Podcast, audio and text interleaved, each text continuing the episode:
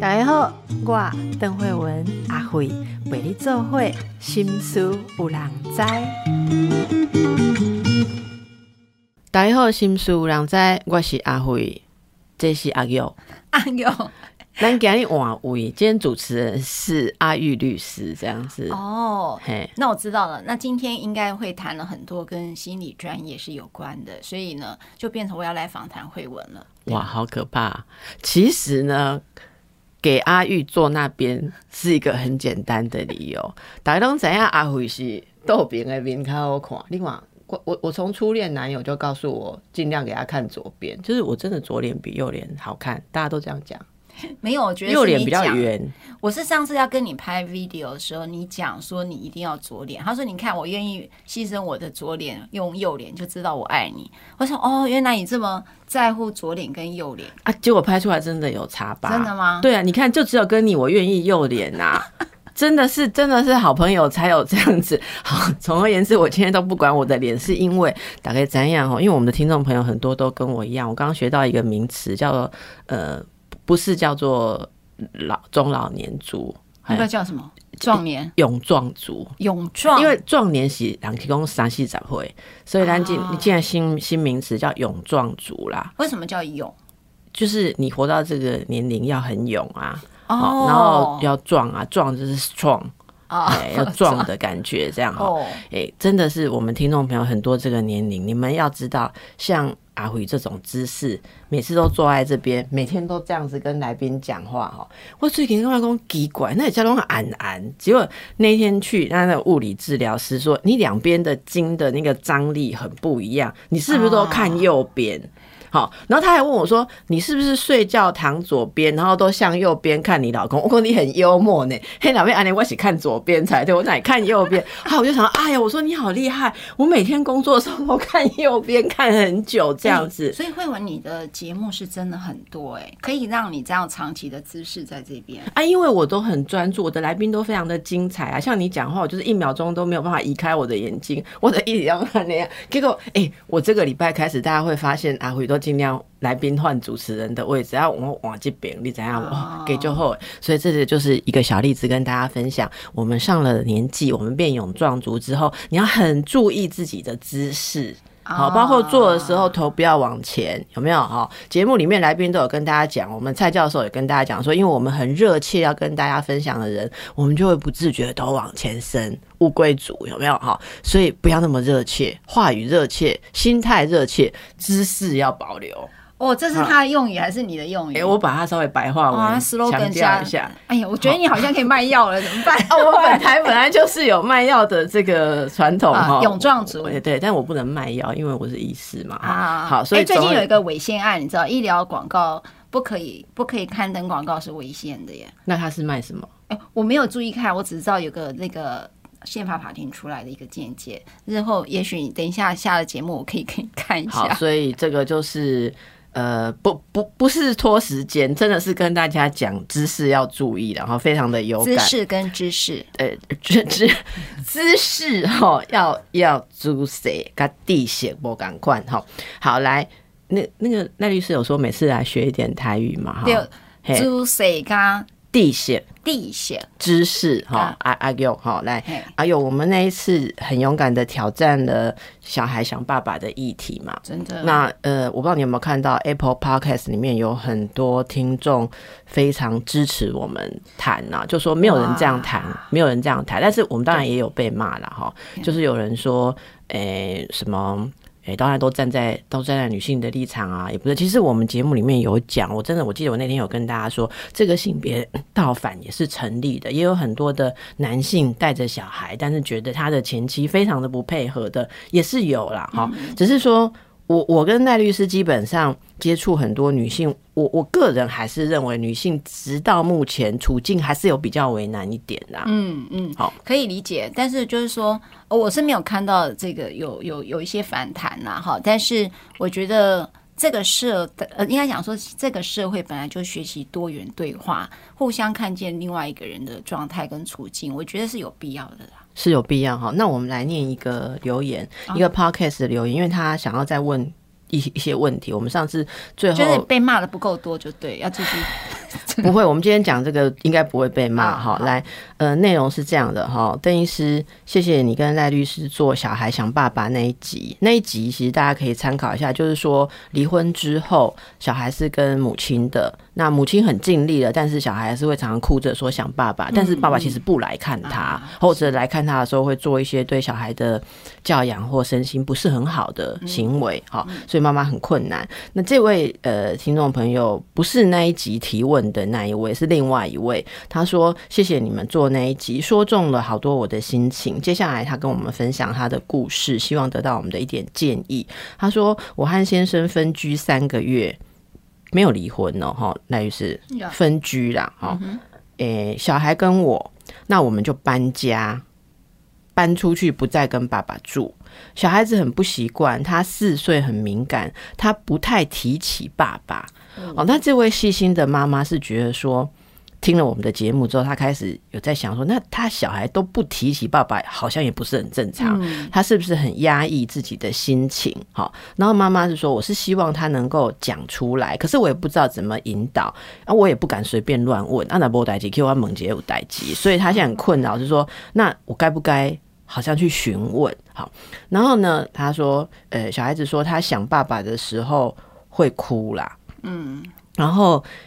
小孩子是有表达过想要住回以前的家，嘿，可是已经搬出来了，就分开了哈。那其中一次有约了爸爸，三个人有一起逛百货公司；另外一次是妈妈打视讯，让小孩跟爸爸讲话，通视讯。好，小孩很高兴，一直聊个不停。然后小孩还邀请爸爸说要来参加万圣节派对，刚过不久嘛，结果爸爸给他爽约了。就是那小孩就很失望啦，好，那呃，所以这个这个过程哈，呃，妈妈说，除了我们主动去。一直邀请、一直接触之外，其余的时间，爸爸是不会主动来闻问小孩。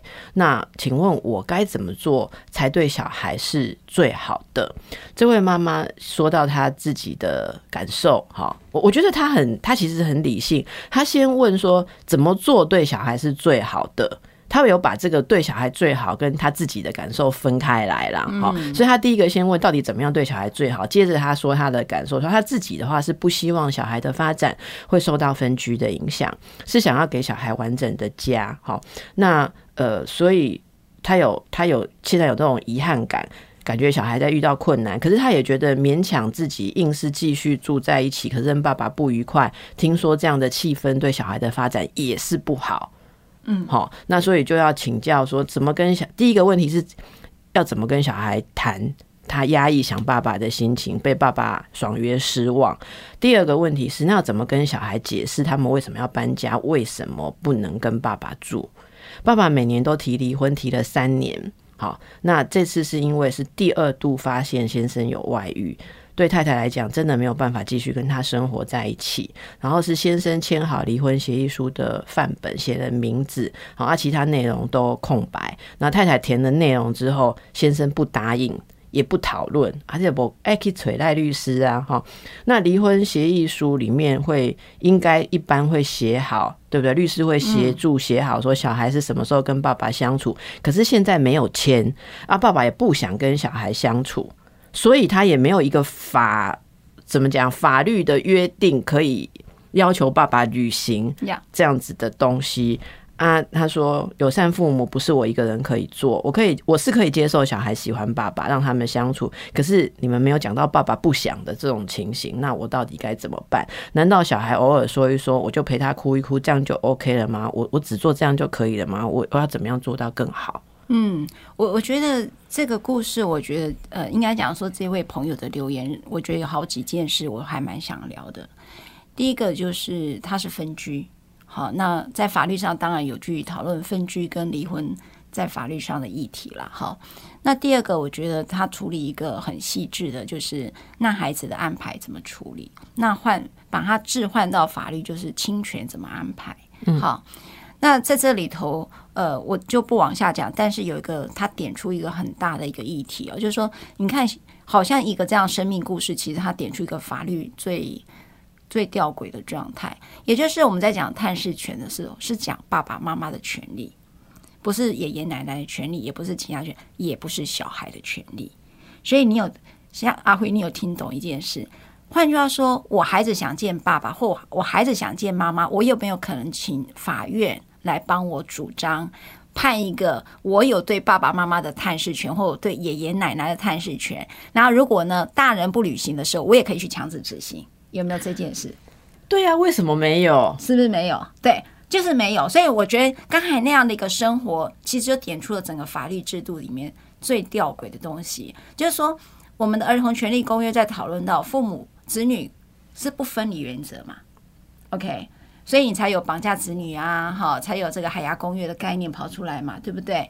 那新美新美是绑架子女，绑架子女就是就是指说你没有经过另外一方人的同意就把孩子带走的话，那我们称之为在美国称之为 kidnapping，就叫绑架子女罪，是一个很严重的国际犯罪。它如同烟毒贩或者贩毒者，就即使是你自己的子女，可是你没有经过另外。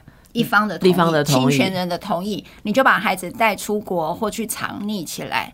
那在国外就称之为绑架子女。那海牙公约国有两百多个国家都已经签署了，包括日本啊、哈美国、新加坡。你们大概就是我们呃台湾比较常常的移民的婚姻哈，大概都有签署这个海牙公约国。所以呢，如果是海牙公约国，你只要一旦没有经过另外一方同意就把孩子给带走的话，就称之为绑架子女罪。那在台湾称之为合幼罪或者是略幼罪了哈。那我回来再讲。可是这个观点全部都是父母观点哦。也就是说，你没有经过我全同意，你就把孩子给带走。好，所以刚才他讲一个，我分居带着孩子离开，这是一个好。第二个是我的孩子思念爸爸，那我孩子对于爸爸有没有一个探视权？嗯，没有办法强制。所以你看，光刚这样子在法律上大概就是架构出很庞大的一个侵权或者儿童权利公约的概念。就两公约，一个是海牙公约，一个是儿童权利公约。那未来有没有可能朝向说去考虑到孩子？也有 探视爸妈的权利，就你刚刚讲的东西，会不会未来从来没有人思考过？我们在讨论儿童权利公约的时候的程序主体性，都也还是来自于父母对于孩子的权利是什么，所以才会有刚才讲 CRC 第九条里面的呃孩子与父母不分离原则的权利，然后。跑出一个父母的侵权，再跑出一个叫海牙公约，所以呢，你没有经过同意，你不可以把孩子带走。这件事情都还是大人的权利，并不是真的是儿童的权利。耶。对，所以赖律师以后要推这个吗？这个真的有有有赖阿辉在我们的这个，是世界上都没有国家有处理这件事，都没有去思考这件事。所以经常我在记得我在跟很多 NGO 在。讨论这个所谓的探视权的时候，我说到底是父母要看孩子，还是孩子想看父母？到底是父母阻碍了孩子跟他见面，还是阻碍了孩子想要见爸爸或妈妈的权利？就是说，没有人去讨论这件事。然后，我我觉得非法律人就很快 get 到，就像慧文这样的情形，就是说，对吼，为什么会没有？我就觉得，因为我们是法律的门外汉，我们是从人情来想的。但是法律有法律，它可管不可管，种种的法理逻辑，对不对？对。但是你们赋予大人这样权利，为什么没有赋予孩子这样的权利？这这就是我我想看爷爷奶奶。不行吗？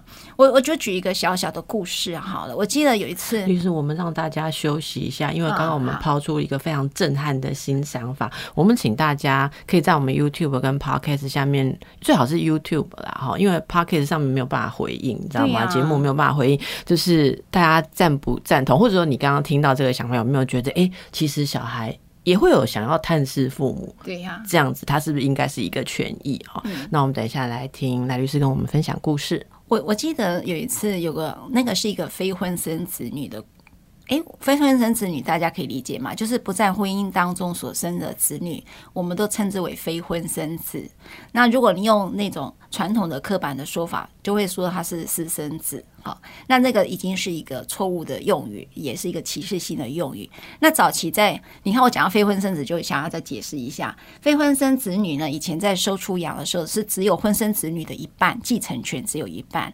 但是呢，当然因为世代的一个呃更迭之后呢，那当然修正成呃非婚生子女的继承权是跟婚生子女是一样的。只要有收养的话，就呃不用收养，哦那叫做认领。哦认领对，就是说你如果是非婚生子女，生父呢只要认领。你看讲到这边，我又有性别议题了，也就是说，妈妈生下这个孩子的时候，你不用透过认领，这个孩子的妈就是你，但是父亲呢，一定要透过一个认领程序，他才叫做爸爸。好，所以又不一样了。所以有人一直在。呃，那时候我跟世新性别所那个陈怡倩老师一直在讲说，这里头没有性别歧视嘛，哈，那我觉得另外一题了。好，那我在讲这个故事，就是他是一个非生子，那你你可以理解一个非生子女的一的一个呃他的状态嘛？也就是说，他如果要去看到他爸爸是很困难的。哈，举嗯，因为举例来讲，这个爸爸如果又跟别人结婚了。对不对？好，那我这个孩子呢？我因为我是婚非婚生子女，然后我要去见我爸爸，因为我爸爸也不会为我主张会面交往权啊，他不太会来主张我一定要探视啊。所以孩子呢，在这种呃，大家对于婚姻的图像或家庭的图像里面有爸爸有妈妈的图像的时候，同学都有这个图像，就是嘟嘟他觉得他是缺席的，所以他就非常非常思念他的父亲，因为他父亲呢，其实跟呃刚才那位朋友留言是有点类似的，就是经常爽约，电话也不打，然后呢，呃，当然家长会不会有他的出席？那么他实际上要见到爸爸是很困难，可能一个月一次两次，那么可能到后面的时候又不见了哈，因为爸爸可能又有别人了，所以呢，他永远在处在一个思念当中。这个孩子的过程都是这样，所以有一天呢，他就说，他跟妈妈讲说：“妈，你去打一个监护权官司。”把我的监护权给爸爸好不好？你不要，你不要是我的单方监护人，你也不要共同监护人，你就是打一个改定监护权官司，把我给爸爸。因为呢，我太想要跟他在一起，我想要跟爸爸现在所生的弟弟呢，是有拥有一样的爸爸跟妈妈的一个家庭的。那这个孩子呢，就请妈妈打这个官司。那大家可以理解吗？这个官司一定是输掉的，因为呃，这个。爸爸生就是法律上那位爸爸，也是生父的那个爸爸，其实他并不愿意跟这个孩子见面，他也没有愿意跟他住哈，所以呢，这个孩子终究呢，呃，只能停留在思念，法律上其实没有救济，所以才刚还在跟哦慧文在聊这一题，就是说你有没有思思考过，孩子思念是没有法律的，那我们大人对孩子的思念还有法律哦，就叫探视权。嗯这真的值得大家好好的来思考了。哦，我那说到刚刚这个法官，他也如果说这个爸爸摆明了就是无心要照养这个小孩，法官当然也不会说枉视孩子的权利，我把你判去给一个根本不想照顾你的人，所以你说这个一定输，我们是可以想象，这个绝对不可能成立。好，那回到我们的听众朋友这个问题了哈，我们一个层次一个层次，我们两个来说说自己的想法好不好？哈，但就是说那个小孩。被爸爸爽约，或者是爸爸不闻不问的时候，小孩那种失望，那这小孩的个性放在心里的话，妈妈应不应该主动引导他聊？慧文，你觉得呢？我先讲哦，嗯，我你给他减价做主持人，我把你问题丢回去。我觉得哈，如果要引导孩子聊之前，妈妈可能要先预想一下，哎、根据我们平常对孩子的了解，觉得你小孩的个性，他可能会打结在什么地方，而你对于解那个结或者接住他，你有没有足够的嗯能力啦，或者足够的情绪容量？那我我会想象，就是说我分享一下例子，例如我们在做心理治疗的时候，遇到这样的状况，状况可能是母亲来谈，然后母亲就问我们说小孩子这个状况，那他要不要问小孩？这个是我常常遇到的情况。我其实会问他说：“你想象要怎么谈？不然我们就来想象看看。”那他会说。我可能会想要问孩子说：“诶，那爸爸万圣节本来答应你要来，那就没有来了，你觉得怎么样？”好，我说好。那以你对你孩子的了解，妈妈其实都可以猜到小孩会说什么啦。我说你觉得小孩可能会说什么？他说小孩可能会有两种反应。嗯，他说第一种是就。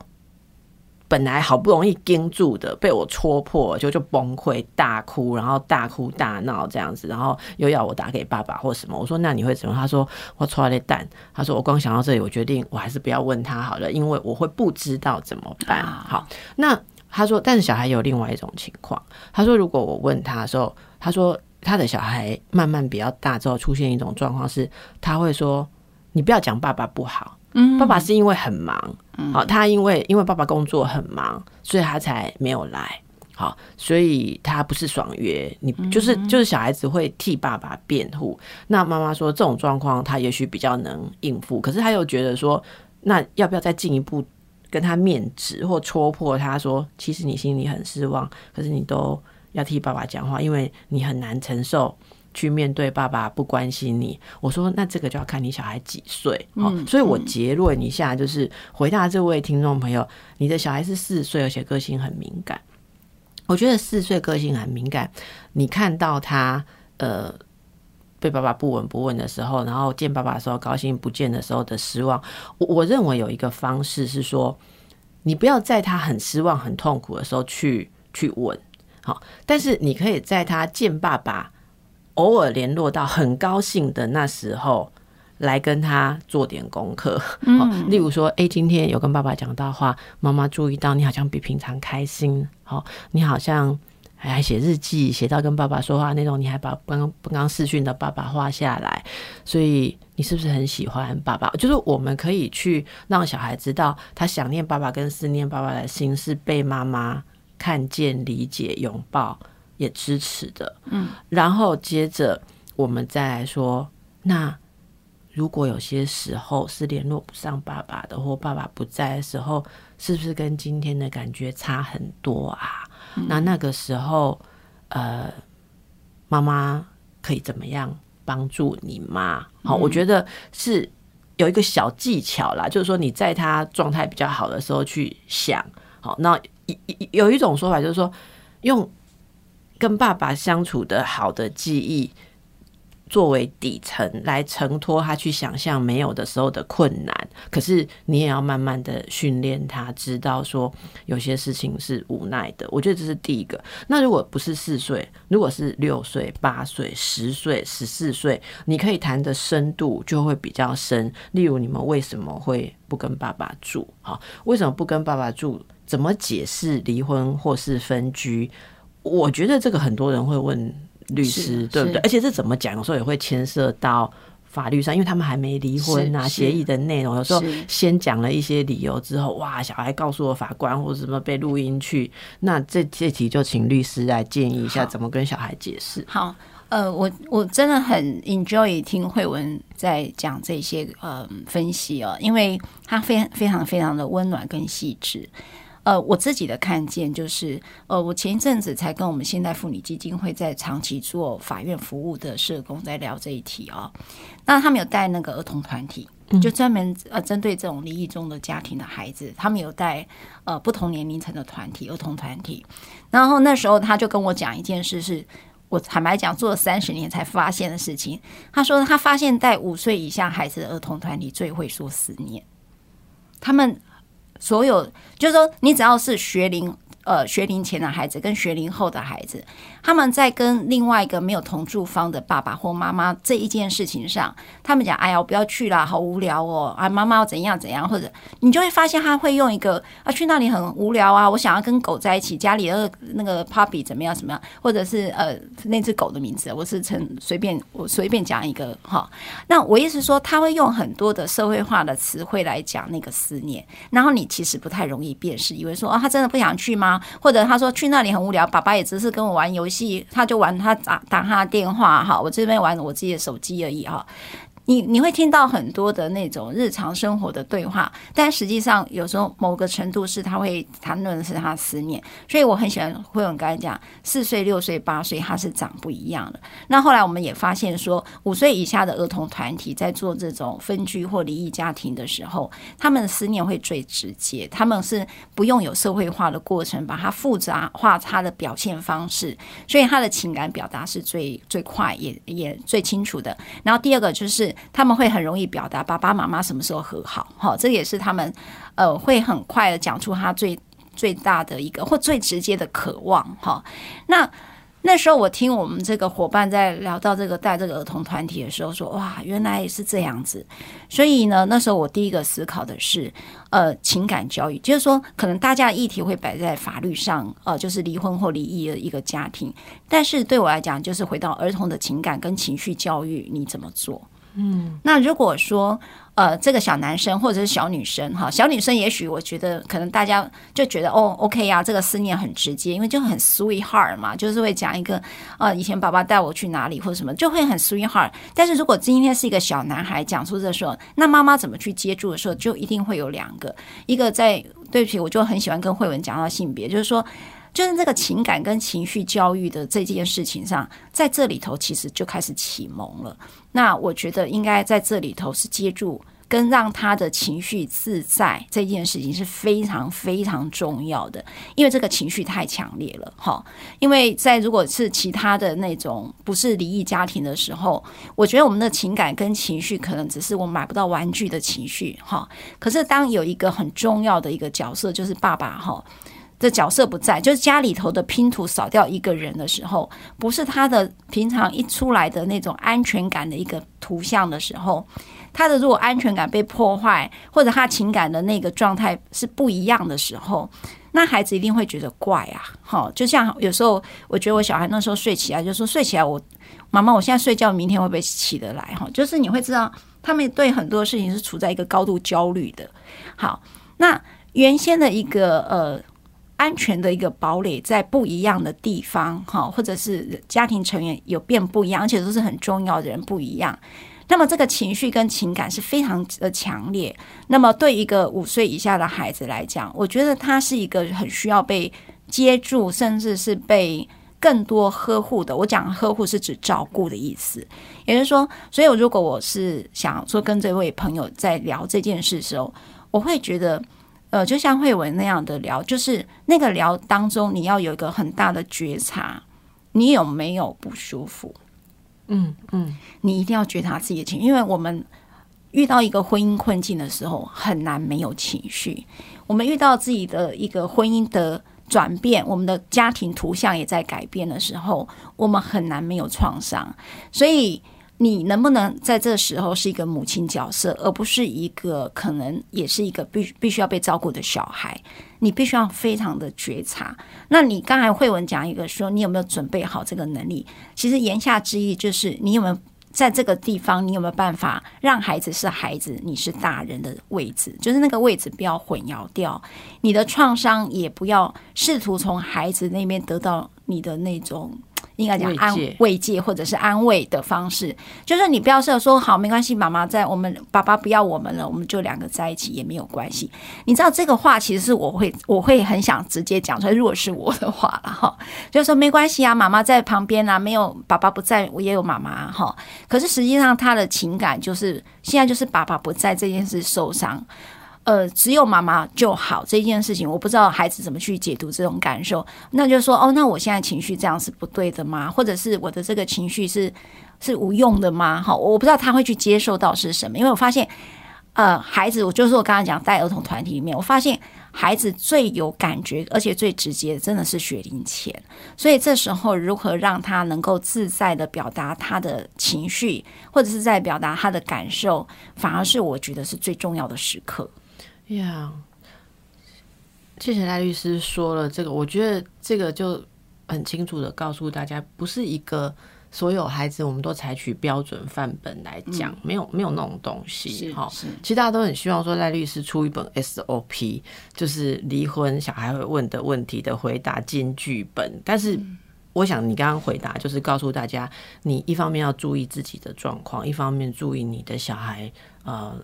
可能对每个状况的想象跟了解哈，我举个例子，好的，很实际。我想这位朋友遇到很实际问题是，那要不要告诉小孩，爸爸已经第三次，呃，已经第二次外面有阿姨，嗯，跟别人有别的女朋友，有或者喜欢别人，所以他不要跟我们在一起。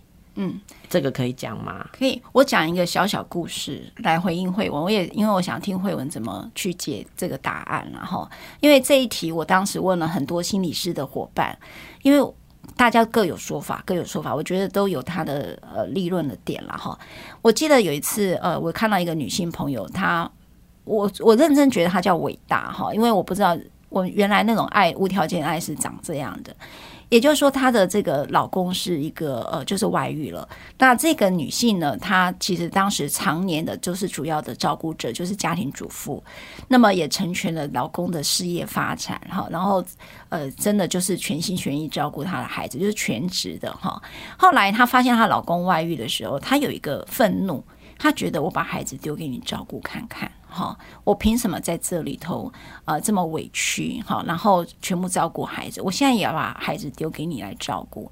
可是当时他处理的是一个婚姻议题下的离开，哈，那个离开是他，所以他是独自离开的。他认为我为什么要把孩子带出来？那当然，那个离开一开始是他想要出去外面再想一想他的婚姻的下一步要怎么走。好，是该分居呢，还是该离婚呢？还是呢，该去去告这个外遇的第三者呢？好，他想了非常多的呃策略哈，可是终究在这个想的当中，就处理到离婚阶段了，也就是呃先生诉请离婚，因为他就用分居的理由来诉请离婚了哈，因为他还没有准备好所有的状况下就遇到这个情形。好。第二个状况，他遇到是他回头看不到他的孩子。好，那我们就讲到，那孩子是对他产生了一个很大的误会，就是妈妈你怎么可以不要我们？哈，因为他接受到的一个讯息就是妈妈你不要我们，你不要爸爸也不要我们了。好，那这个妈妈呢，就是我没有不要你啊，我想见你但见不到啊。哈，那这说你不要骗人了。可是这过程当中就是带着这样的一个误解。可是我就很谢谢一位程序监理人，就点出了一件事情，原来孩子的误会。是有一个单一事件的哈，戴律师，我觉得这个你讲的我有点那个毛骨悚然，因为我认识一个前面都一模一样的个案，我不知道后面我们讲的会不会是同样的版本，但是我们现在被同事提醒，我们聊得太入神，洗干搞啊，我们听一下，等一下再来听下文。所以后来是什么事情？好，那个单一事件我不细说了哈，总言之就是爸爸骗了孩子说。呃，妈妈真的不来看你，就是跟爽约是有关的。嗯，也就是说，譬如说今天是万圣节，那妈妈会会来看你，可是实际上并没有这件事，所以孩子的理解就是妈妈爽约，所以妈妈第二次的就是遗弃他们哦，所以孩子对妈妈有很大的不谅解。那么，既然被这个程序监理人挖出来了哈，那么。程序监理就跟这个妈妈沟通，你要不要把这个事情跟孩子说清楚？因为意思就是说，你前夫造谣你，是的，就是造谣。然后也跟前夫说，也是跟孩子说，爸爸事实上是外遇者。也就是说，妈妈的离开是因为呃，这个爸爸外遇。不是这个什么程程序监理程序监理人，他有权利这样讲吗？对对，他是儿童的呃代理人，好，那他也具有儿童心理师的背景。然后呢，他在调查的过程当中，就是访谈的过程当中，包括访爸爸、访妈妈、访小孩、访学校的老师，好，甚至可能呃跟相关的人，呃很重要的人啊，比如爷爷奶奶啊，这这些他们都可以问的。那么这种许可会谈哈，就是一般的会谈跟许可会谈都准的时候，他大概会把这个整个呃婚姻跟家庭的那个面貌大概就会画出来了。那这个程序监理人就是在这个过程当中非常的认真，所以找出了症结点，也就是说，孩子你为什么不愿意见妈妈这件事情的症结点被说出来的，原来就是他们认为妈妈是一个呃糟糕的女人。妈妈不要他们，他们认为说这个离婚的原因也是妈妈造成的。那他也认为妈妈呢二度遗弃他们，也就是说爸爸造了这个谣。好，这件事情就来了。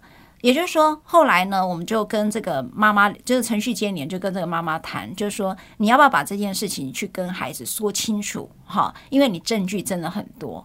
好，你知道这个妈妈答案是什么？我们讲的是同一个人吗？我我真的觉得。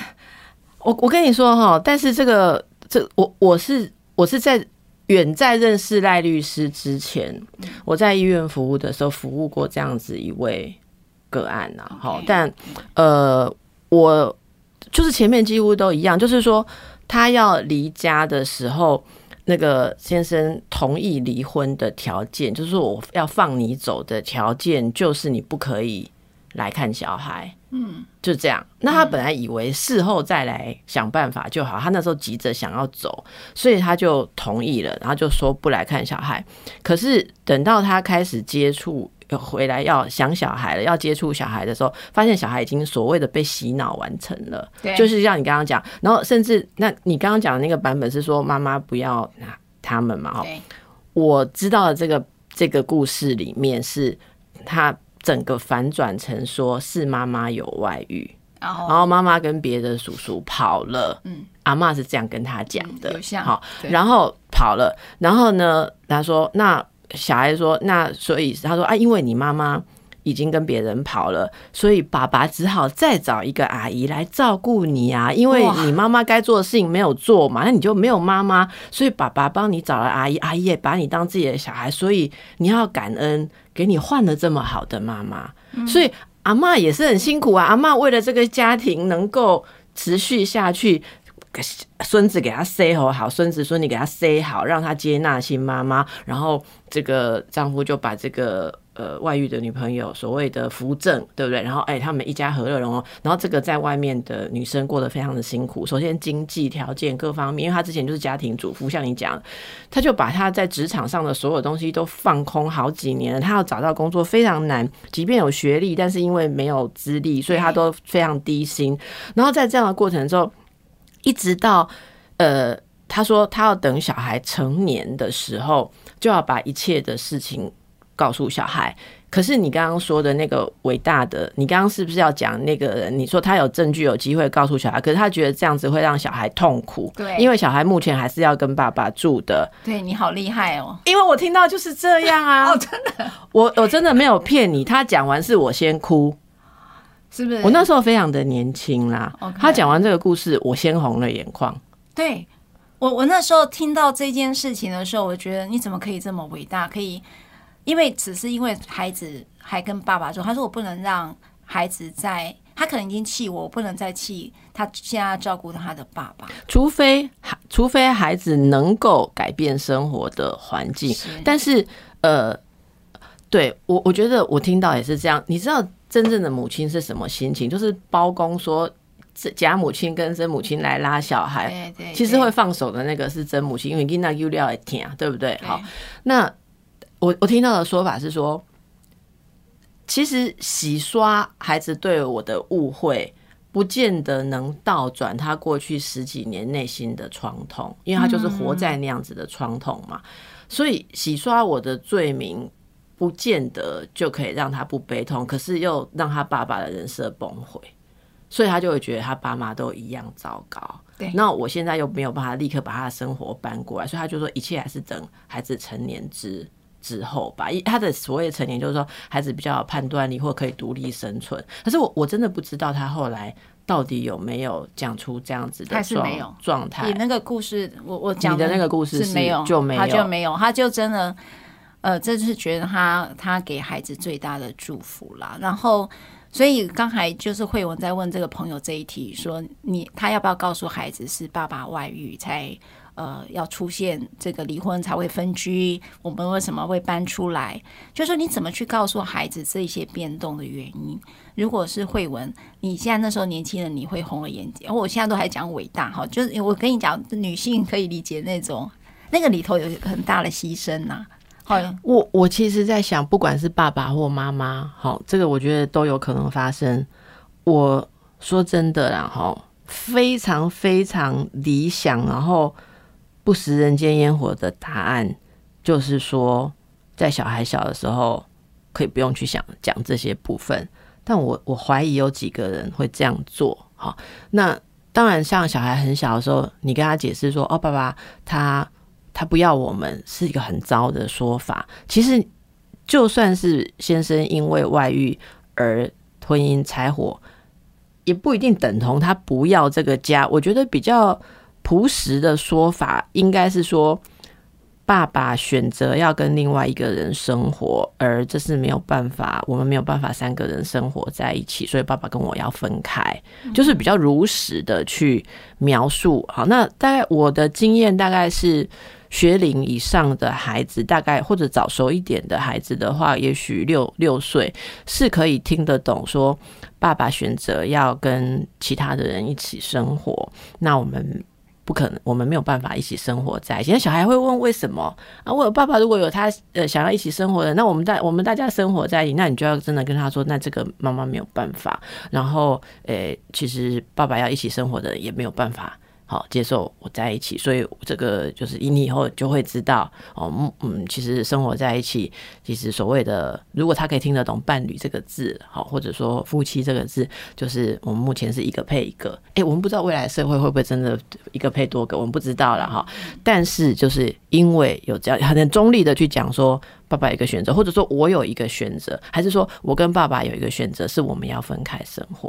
好，那小孩就说我不喜欢，为什么你们没有呃开会没有让我表达意见？哈，那你就要倾听啊，就是说对，但是即便你很想要我们生活在一起，可是我们也努力过，我们目前是决定不要生活在一起。其实你也在示范给小孩看，说有些事情是要选择的。如果你的生活过得很不快乐，你必须要为自己的人生负责。你也其实。你你如果能够很平和，然后你自己处理好你的情绪，小孩子其实就学到一件事：，我有他以后也不要勉强跟谁在一起，对不对？所以不全然都只有伤害，可是这过程一定痛，孩子过程一定痛，可是不见得呃，他他学到的都是不好的东西。我想这个要谈下去，我们应该还要再做一集，就是 父母离异的孩子。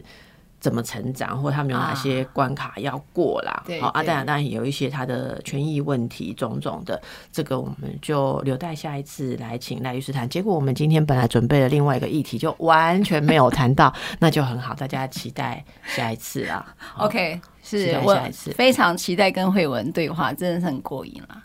我想观众非常喜欢你来哦。哎，上一次我有被客诉说打断你的话，我改天用你刚刚打断你恭维我，没有。